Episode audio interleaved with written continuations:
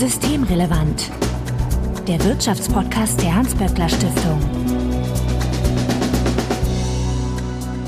Heute ist Dienstag, der 25. Juli 2023. Willkommen zur 154. Ausgabe von Systemrelevant. Christina Schildmann, ich grüße dich. Ich grüße dich, Marco. Du leitest die Forschungsförderung in der Hans-Böckler Stiftung. Und Juliane Dieterich, hallo. Hallo. Juliane, du bist promovierte Berufspädagogin und wissenschaftliche Mitarbeiterin an der Universität Kassel. Dort leitest du das Sachgebiet Berufspädagogik der Pflege- und Gesundheitsberufe und forscht unter anderem zur Qualifikation und Integration von Pflegefachkräften in Deutschland. Und zusammen mit Dr. Nathalie Hubenthal und Dr. Serhard Jalcin warst du am Forschungsprojekt Arbeitsfelder der Ankunft beteiligt, das von 2019 bis 2022 von der Hans-Böckler Stiftung gefördert wurde. Ja, genau. Darüber werden wir dann auch heute gleich reden. Aber vorweg wie immer der Hinweis, dass, wenn ihr uns erreichen möchtet, ihr uns beispielsweise auf Twitter antickern könnt, böckler-de oder auch per E-Mail an systemrelevant.böckler.de. Also Hinweise, Korrekturen, Unmut und sonstiges bitte an uns senden. Und wenn euch der Podcast gefällt, könnt ihr uns auch gerne in einem Podcatcher eurer Wahl abonnieren. Mein Name ist Marco Herak und wir wollen uns heute über eben benannte Studie Arbeitsfelder der Ankunft unterhalten. Bevor wir das tun, möchte ich aber ganz kurz innehalten und diesen wirklich schönen Titel würdigen. Juliane, Arbeitsfelder der Ankunft. Was habt ihr euch denn dabei gedacht, sage ich mal etwas flapsig. Bei mir hat sich da im Kopf aber sehr viel bewegt, als ich das gelesen habe.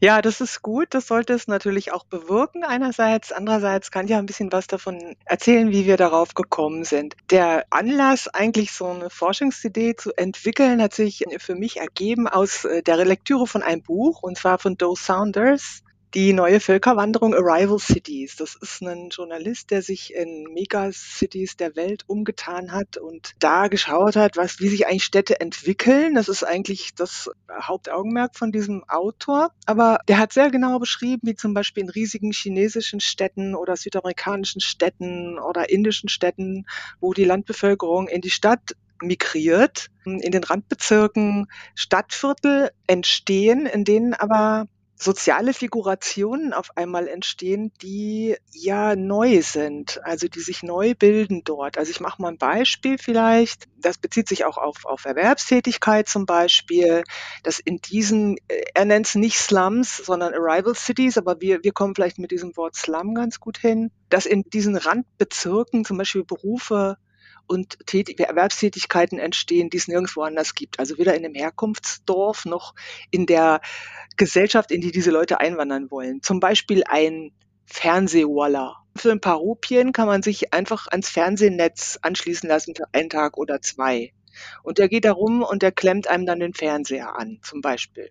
Also das macht der für Geld. Ne? Und ich habe dann überlegt, nachdem ich das gelesen habe, gibt sowas eigentlich in Deutschland also auch? Also so richtig solche Megacities mit solchen riesen Randbezirken natürlich jetzt nicht, aber gibt es Formen der Erwerbstätigkeit, die zutiefst migrantisch geprägt sind, wo die Arbeitgebenden und die Beschäftigten ja, vielleicht aus dem gleichen Dorf sind, aus der gleichen Kultur sind, aus der gleichen Familie vielleicht auch sind und dadurch vielleicht ähm, die Erwerbstätigkeit im Einwanderungsland erleichtert ist? Und gibt es da vielleicht auch Formen der Erwerbstätigkeit, die sich von dem unterscheiden, was wir, also die Stammbevölkerung, so kennen? Deswegen habe ich gedacht, ich habe das Ankunftsarbeit genannt. Es war ein Arbeitsbegriff erstmal, Ankunftsarbeit.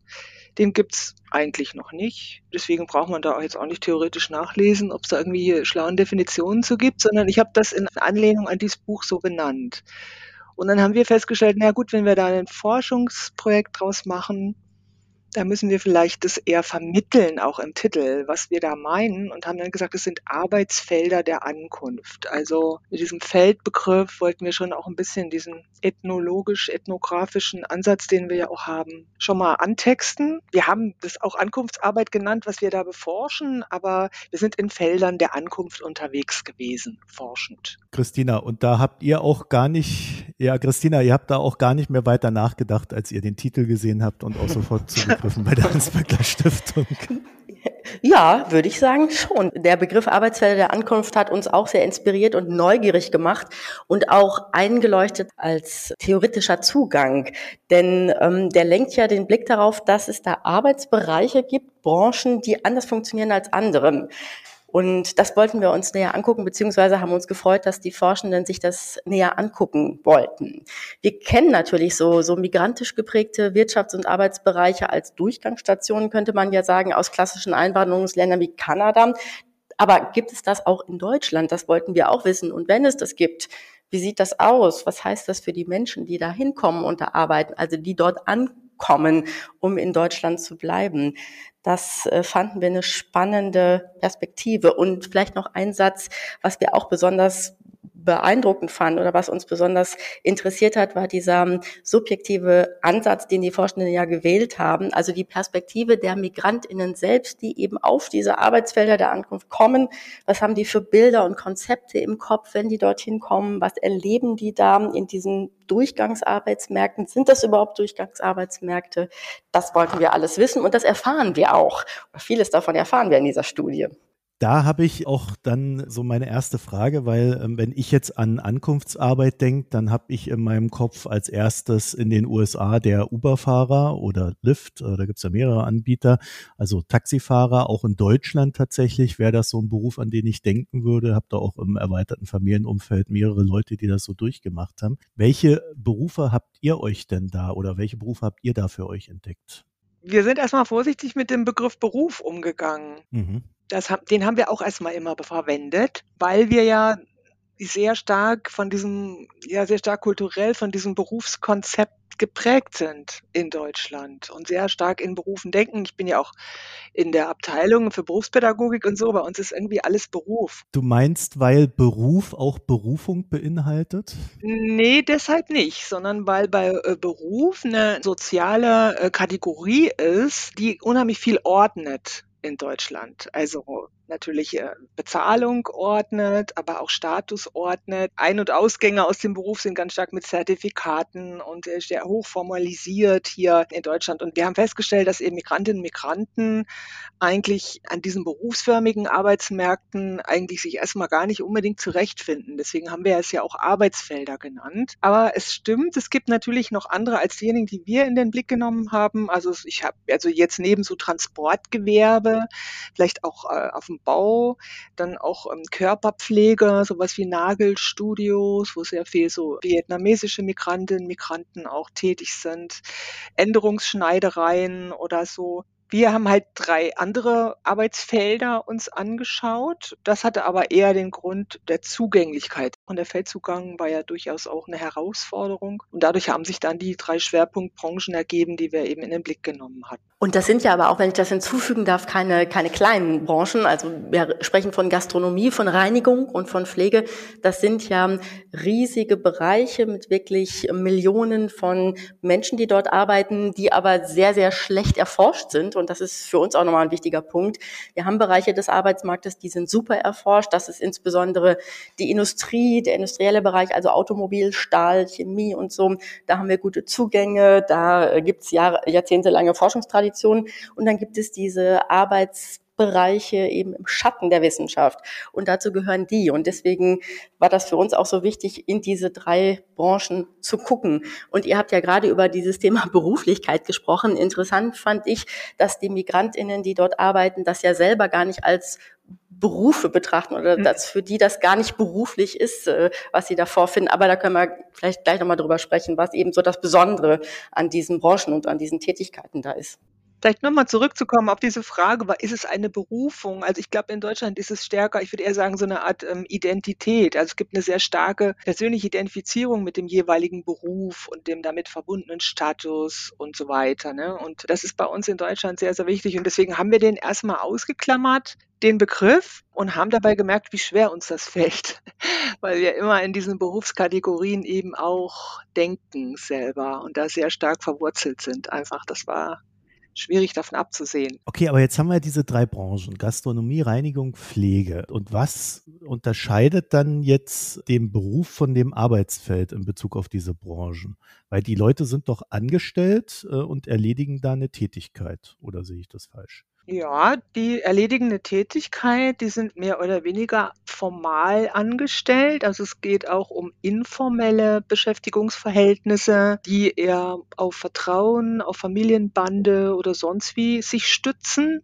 Also, dann hat vielleicht der Onkel schon mal in Deutschland eine Dönerbude aufgemacht und dann lässt er seine Neffen nachwandern und bietet denen erstmal eine Möglichkeit, Geld zu verdienen, vielleicht eher auch so für Kost und Logis am Anfang. Das sind dann eher vielleicht auch familiäre Verpflichtungen, die da dann eingelöst werden und weniger vertragliche Verpflichtungen. Aber es gibt durchaus auch die Formen, die formalisierter sind. Es gibt eigentlich gleitende Übergänge in dem Bereich, die wir gefunden haben. Um das nochmal zu unterstreichen, wir stellen uns ja hier vor, Beruf heißt, man hat eine Ausbildung, man macht ein formales Bewerbungsverfahren und dann fängt man da an zu arbeiten. Und das trifft ja genau auf diese Felder der oder diese Arbeitsfelder der Ankunft nicht an. Das hat Julian ja auch gerade schon beschrieben. Es geht eher über Netzwerke und man braucht eben kein Zeugnis und man macht kein formalisiertes Bewerbungsverfahren. Und das sind ja auch Branchen, die immer wieder neue Leute brauchen, wo einfach ein riesiger ähm, Arbeitskräftemangel herrscht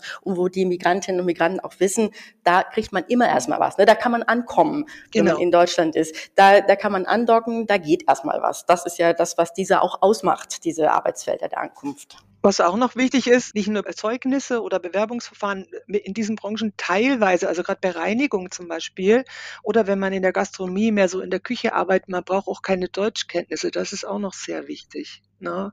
weil das eine Hürde ist für viele, in, an andere Arbeitsmärkte dann irgendwie zu gelangen. Ne? Gibt es in diesen Bereichen auch einen starken informellen Arbeitsmarkt? Ihr habt das vorhin kurz anklingen lassen, aber gerade bei Reinigung und Pflege äh, habe ich, ja, glaube ich, immer wieder mal, dass da auch informelle Bereiche gibt. Bei Gastronomie kenne ich mich da jetzt zugegebenermaßen gar nicht aus. Ja, das war eigentlich genau der Bereich, der uns interessiert hat. Also das Informelle mit der Suchrichtung, aber durchaus auch zu schauen, welche Formen von Formalisierung Änderungen sind da jetzt aber trotzdem vielleicht üblich. Und was wir auch rausgefunden haben, ist, was ist denn gegen die Formalisierung dieser Arbeitsverhältnisse zu sagen. Das war eigentlich ganz interessant, dass das so ein bisschen, tja, wie soll ich das beschreiben? Also, dass, dass äh, die Vorstellung uns entgegengebracht wurde, dass eigentlich, wenn man das sehr formalisiert, das Arbeitsverhältnis, also mit Vertrag und mit tariflicher Eingruppierung und dann auch noch mit Krankmeldung, Urlaubsschein und sowas allem, dass das eigentlich als so eine Art soziale Kälte erachtet wird. So nach dem Motto, naja, wenn man sich doch kennt und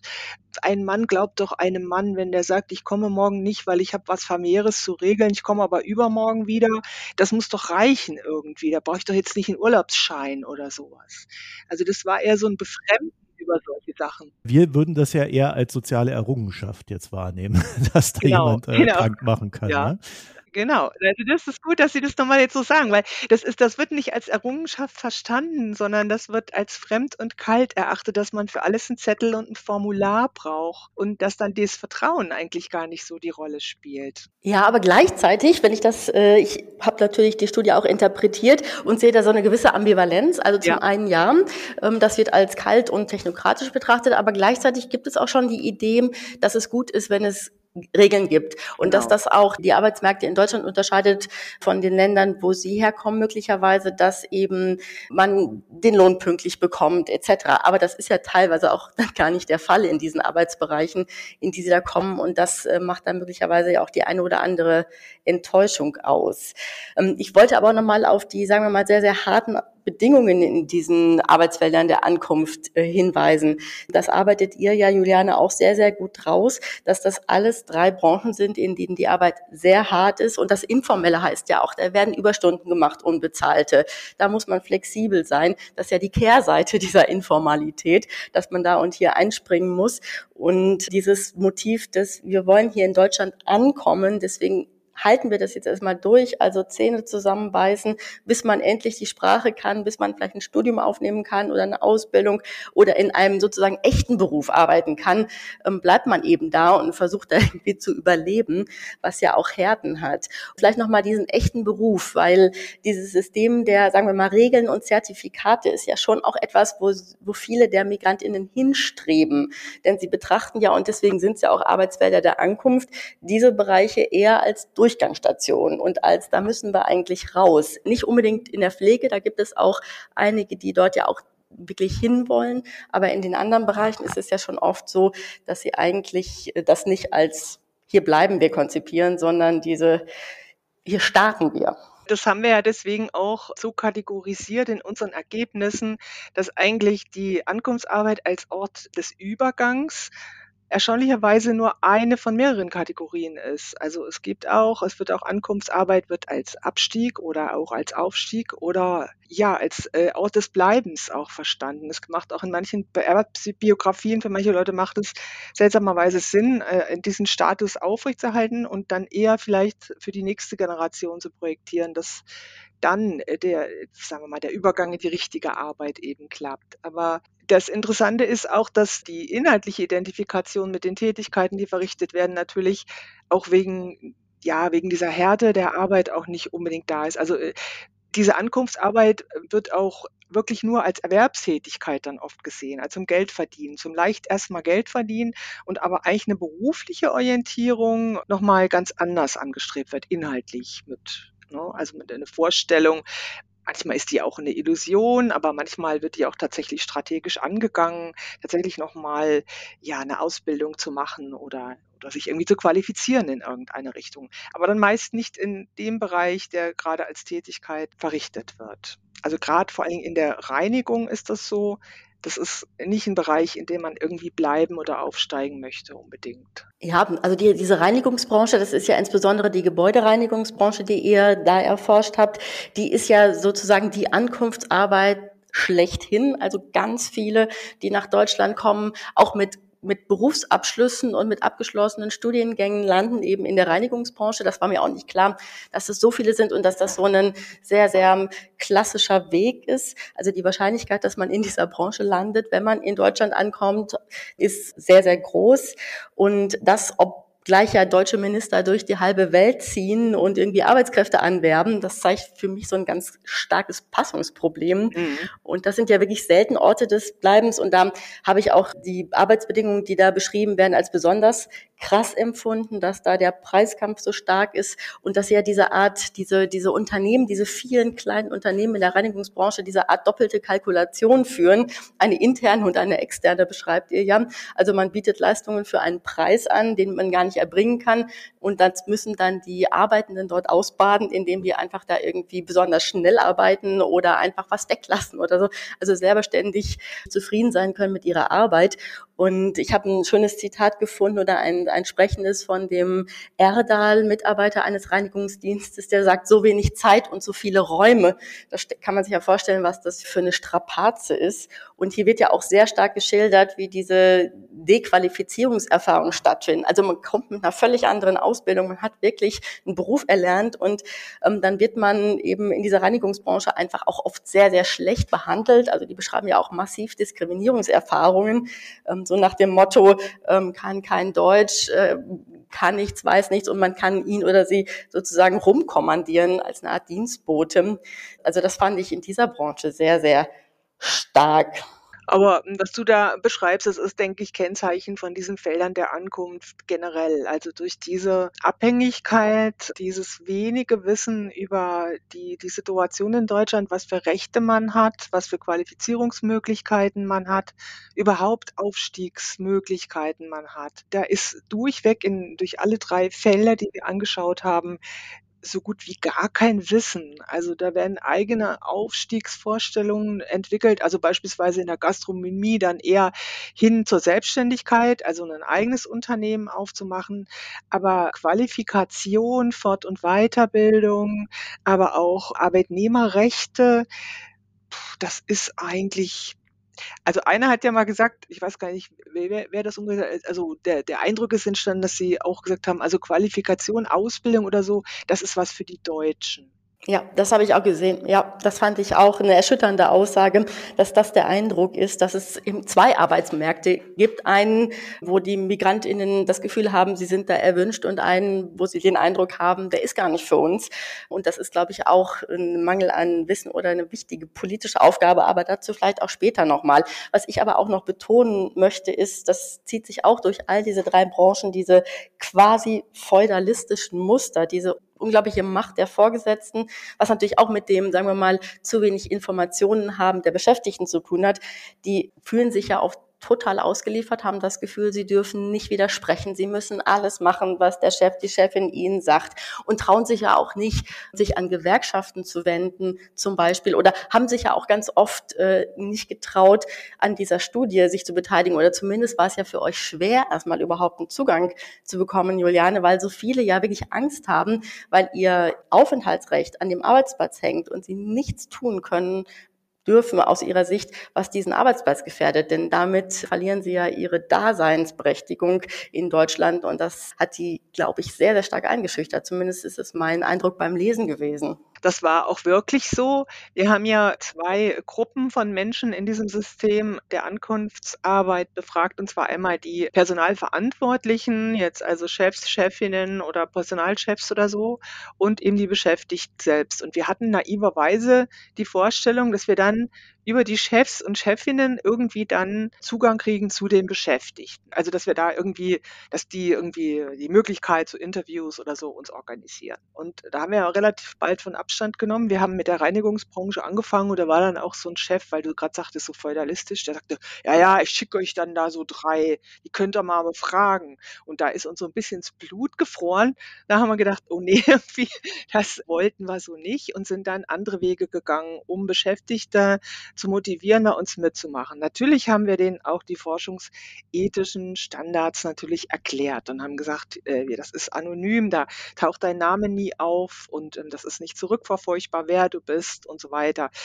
Aber da ist doch auch ein Misstrauen da gewesen. Wir haben auch mal, uns dann entschieden, manche Interviews auch zu führen anonym, also gar, gar nicht mit Namensnennung oder so, weil das eben tatsächlich so ist, wie du eben beschrieben hast. Wir haben dann eher so eine Art Schneeballsystem gehabt. Wir haben zum Beispiel uns in Sitzungen von Ausländerbeiräten sind wir gegangen und haben da gefragt. Dann haben wir auch zum Beispiel in der Pflege war das so, dass wir in, in Chaträumen uns bewegt haben, also wo Schwestern, migrantische Schwestern zum Beispiel oder, oder aus den Pflegediensten dann äh, gechattet haben. Da haben wir gefragt, ob wir jemanden befragen dürfen.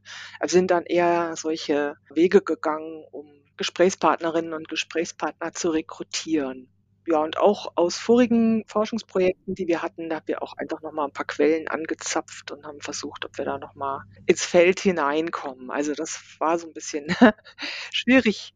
Dann hatten wir auch eine studentische Hilfskraft, der äh, aus Syrien zugewandert ist. Der hatte auch in die Gastroszene, war der ganz gut vernetzt. Ja, solche Gelegenheiten haben wir halt genutzt. Ja, gut, dass ihr das gemacht habt, weil das ist ja wirklich ein schlecht erforschtes Feld, genau aus den Gründen. Und ihr habt da Zugänge gefunden und habt auch ja wirklich eine, ein Fundus an sprechenden O-Tönen da zusammengetragen und an Eindrücken. Das ist ein echter Schatz, um einfach mal besser zu verstehen, wie diese Branchen funktionieren. Daher danke für dieses hartnäckige Forschen, was ja nun echt äh, auch Kreativität und Findigkeit erfordert hat. Ich fand auch interessant, dass viele Angst hatten, diese Einverständniserklärung abzugeben. Das zeigt ja auch, dass sie wirklich Angst haben, auch vor Behörden möglicherweise. Also, dass sie dieses Gefühl der Unsicherheit und des Ausgeliefertseins wirklich ihren Arbeits- und Lebensalltag durchzieht. Ja, und auch da hatten wir ja wieder einfach dieses Thema Vertrauen. Ne? Das ist ja wieder dieses Vertrauen. Die kommen ja vielleicht auch aus Ländern, wo wenn irgendeiner offiziell kommt und will was und sagt, ich, ich, ich bin auch stillschweigend, ich sag's auch keinem weiter oder so, da kann man sich da eben nicht drauf verlassen, dass das so ist. Ne? Wir, wir haben es aber so gemacht. Wir haben es keinem weiter gesagt. Ja gut, die Leute verstehen ja vielleicht auch nicht wirklich so einen äh, Vertragsinhalt, ne? weil gerade wenn man da auch ja, mit äh, Verpflichtungen kommt, ne? Verpflichtung klingt ja auch schon wieder so, als ob man dann äh, irgendwie später nochmal eins reingedrückt bekommt oder so. Von daher kann ich mir schon vorstellen, dass da auch gewisse Vorbehalte in der Hinsicht dann dann da waren. Vielleicht können wir auch nochmal über dieses Thema subjektive Gewerkschaftsferne sprechen, weil das fand ich auch nochmal ein Was ist denn das? Ja, das heißt, ähm, die Gewerkschaften sind zwar in der Branche da, aber nicht in den Köpfen der Migrantinnen, die dort arbeiten. Für die ist das keine Option, sich eine Gewerkschaft zu wenden oder ein Betriebsrat, den es ja in der Gastronomie, in der Reinigungsbranche auch oft nicht gibt, außer in diesen wirklich ganz großen Firmen. Aber ähm, da, wo es sie gibt, gibt es, sagen wir mal, ganz viele Barrieren, überhaupt auf die Idee zu kommen, sich an eine Gewerkschaftsvertreterin oder einen Gewerkschaftsvertreter zu wenden. Das kann damit zu tun haben, dass man gar nicht weiß, was eine Gewerkschaft ist. Also das gibt es auch. Oder dass man im Herkunftsland erlebt hat, dass es wirklich gefährlich sein kann, in diesen Ländern, sich an eine Gewerkschaft zu wenden, also dass das wirklich äh, bedrohlich ist. Und einer hat auch gesagt, na ja, sie würde ja, aber es gibt ja niemand, die sie an die Hand nimmt und mit ihr dahin geht. Und diese vielen Hürden, also dieses gefühlte eigentlich ist da niemand oder ist da, ist da keine Option. Da finde ich auch wichtig, darüber nachzudenken, wie man das, ähm, wie man das überwinden kann und warum, warum das eigentlich so ist. Also das war für mich nochmal ein starker Punkt, denn zum Beispiel in der Pflege, da, da, da ist Verdi, da ist Verdi ja aktiv und da gibt es durchaus ja gewerkschaftliche Aktivitäten, aber nicht zwingend in den Köpfen derjenigen, die da arbeiten. Und ich sehe in der Studie so ein paar O-Töne, die darauf hindeuten, wenn man erstmal ähm, mit der Gewerkschaft und dem Betriebsrat Kontakt aufgenommen hat, wenn es das gibt, dann wird das ja als total positiv wahrgenommen und als ganz wichtig für die eigene, für die eigene Position. Ich habe ein, ein Zitat rausgesucht zu diesem Thema, äh, das ich so schön fand. Das ist einfach toll gesagt.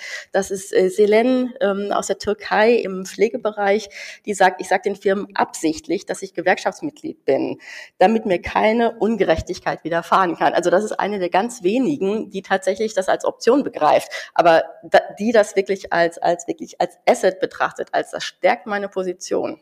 Ja, das ist auch die einzige, also die, die ist auch wirklich eine besondere, weil die auch sowieso ein politisch denkender Mensch ist. Also das ist eine stark politische, engagierte Frau.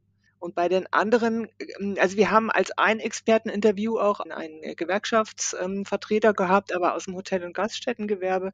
Der sagte das Gleiche oder so ähnlich wie du eben. Naja, das sind dann nur die großen, zum Beispiel Systemgastronomie, wo eben viel Beschäftigte sind und wo es dann auch Betriebsräte gibt. Aber er erzählte eben auch von der Erfahrung, dass da auch tatsächlich Druck ausgeübt wird, sich also nicht zu engagieren in dem Bereich und ähm, dass die Unternehmer da tatsächlich auch, es ist jetzt nicht nur im Herkunftsland von Migrantinnen und Migranten so, dass das nicht gerade die Beschäftigung fördert, sondern das in anderen Bereichen vielleicht auch so ist.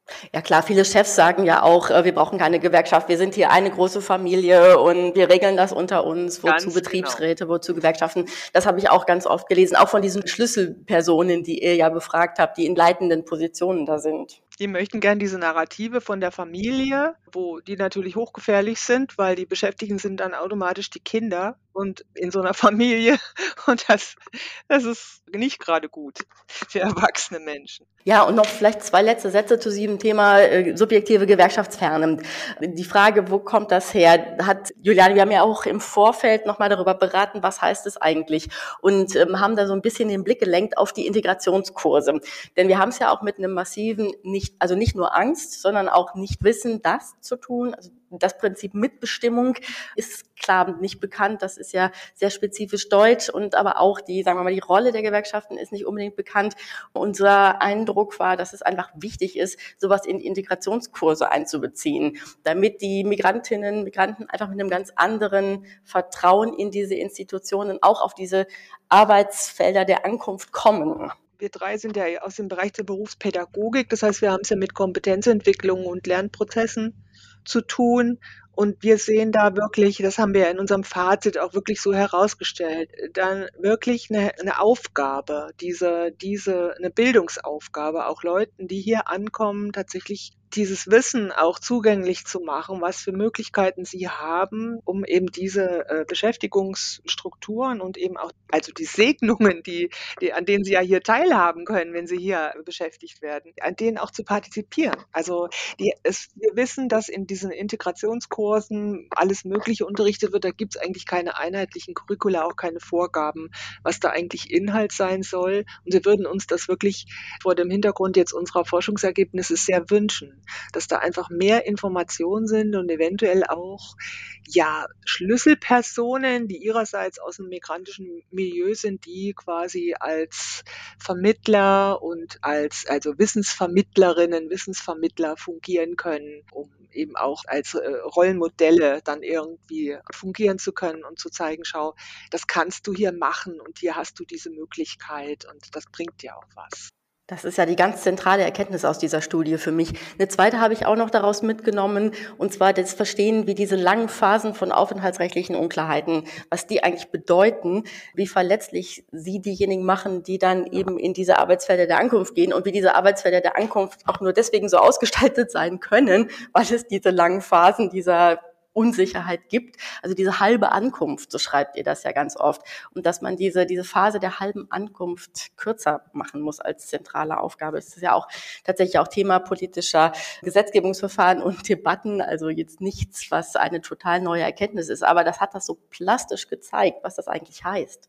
Ja, das war uns eben wichtig, diese Perspektive der Leute, die sich in dieser Situation befinden, deutlich zu machen. Und bei der Draufsicht hat man schon natürlich quasi den Verdacht, dass es da auch ausbeuterische Strukturen gibt und die gefördert werden dadurch, dass die Leute sehr abhängig gehalten werden durch ihren unklaren Bleibestatus.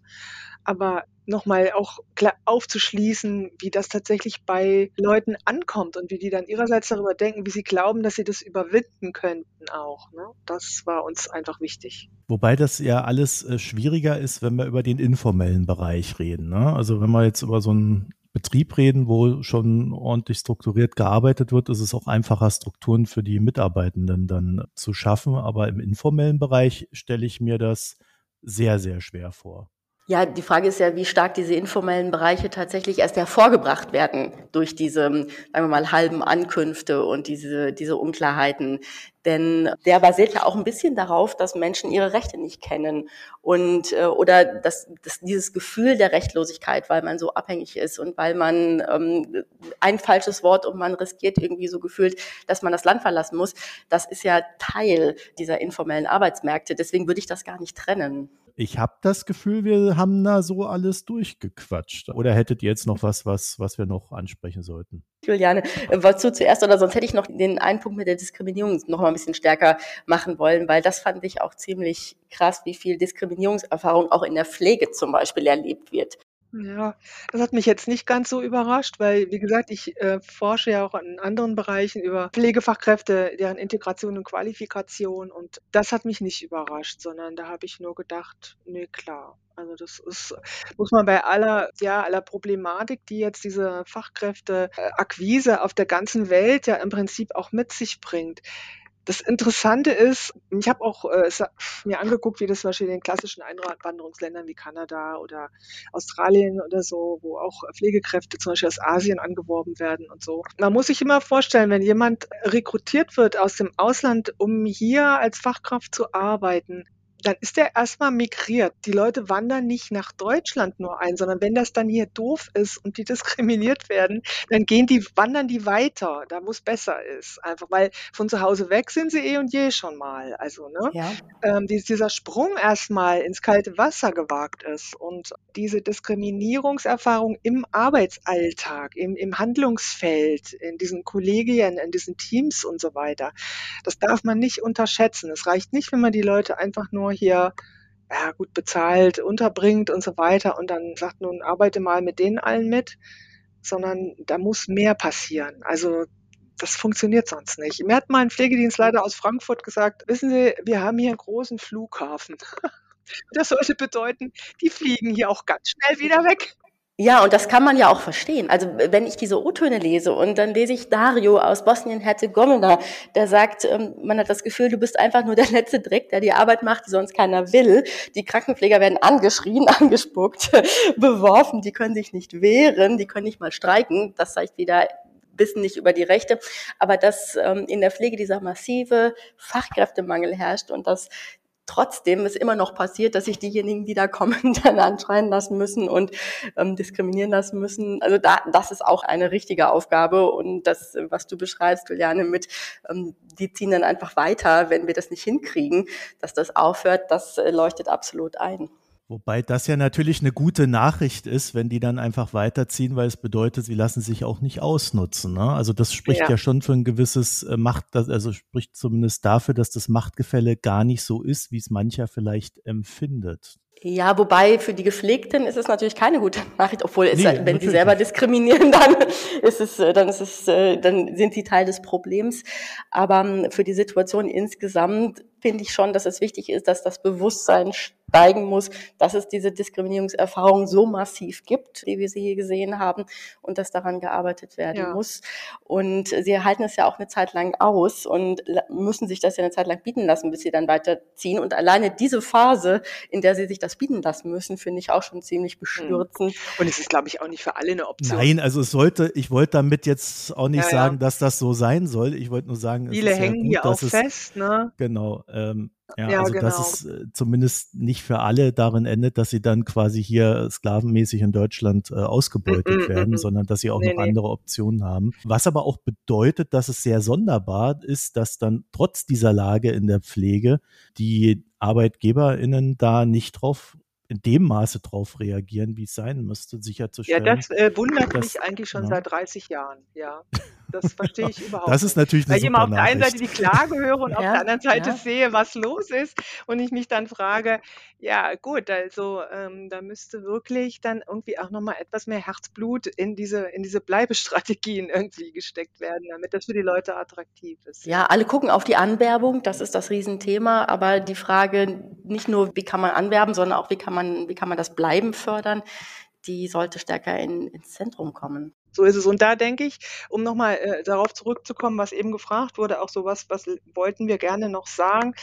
Das ist mir nochmal ein Anliegen, um auch zu sagen, diese Erfahrung, die wir äh, in dem Forschungsprozess gemacht haben, dass wir eben selber nochmal festgestellt haben, wie stark wir in diesen Berufskategorien denken und wie wenig manchmal Zugewanderte damit anfangen können. Also wie wenig wir über diese Berufskategorie hinausdenken können und wie wenig anschlussfähig das ist bei international zugewanderten Personen, wo es andere Vorstellungen von Beruflichkeit gibt, also auch von Berufsqualifikation bis hin zu ja, Leuten, die einfach denken, berufliche äh, Qualifikation ist immer an der Hochschule.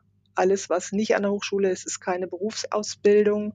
Also diese bei uns übliche duale Ausbildung in Betrieb und Schule völlig unbekannt ist. Auch völlig unbekannt ist, dass man auch als Quereinsteiger oder als Externer äh, sich prüfen lassen kann. Und es ist alles völlig, völlige unbekannte Vorstellungen und überhaupt keine gangbaren Wege, die aber tatsächlich eigentlich Optionen sind. Da haben wir selber gemerkt als Forschungsteam, dass, ja, dass man da irgendwie sich auf der Mitte mal treffen muss mit den Vorstellungen, die man über Berufs- und Erwerbsarbeit hat um dieses System, was wir hier haben, was total verlockend ist und ja auch wirklich eine starke soziale Absicherung bietet, um das einfach zugänglich zu machen. Juliane Dieterich, ich danke dir für das Gespräch. Bitte gerne. Und Christina Schildmann, vielen Dank. Hat mich sehr gefreut. Wenn ihr zu diesem Thema noch ein paar Ideen, Anmerkungen oder Lösungsvorschläge habt, schickt sie uns systemrelevant.böckler.de ist die E-Mail-Adresse, böckler-de der Twitter-Account und wir freuen uns natürlich, wenn ihr uns in einem Podcatcher eurer Wahl abonniert. Euch vielen Dank fürs Hören, eine schöne Zeit und bis nächste Woche. Tschüss. Tschüss. Tschüss. Das war Systemrelevant, der Wirtschaftspodcast der Hans-Böckler Stiftung.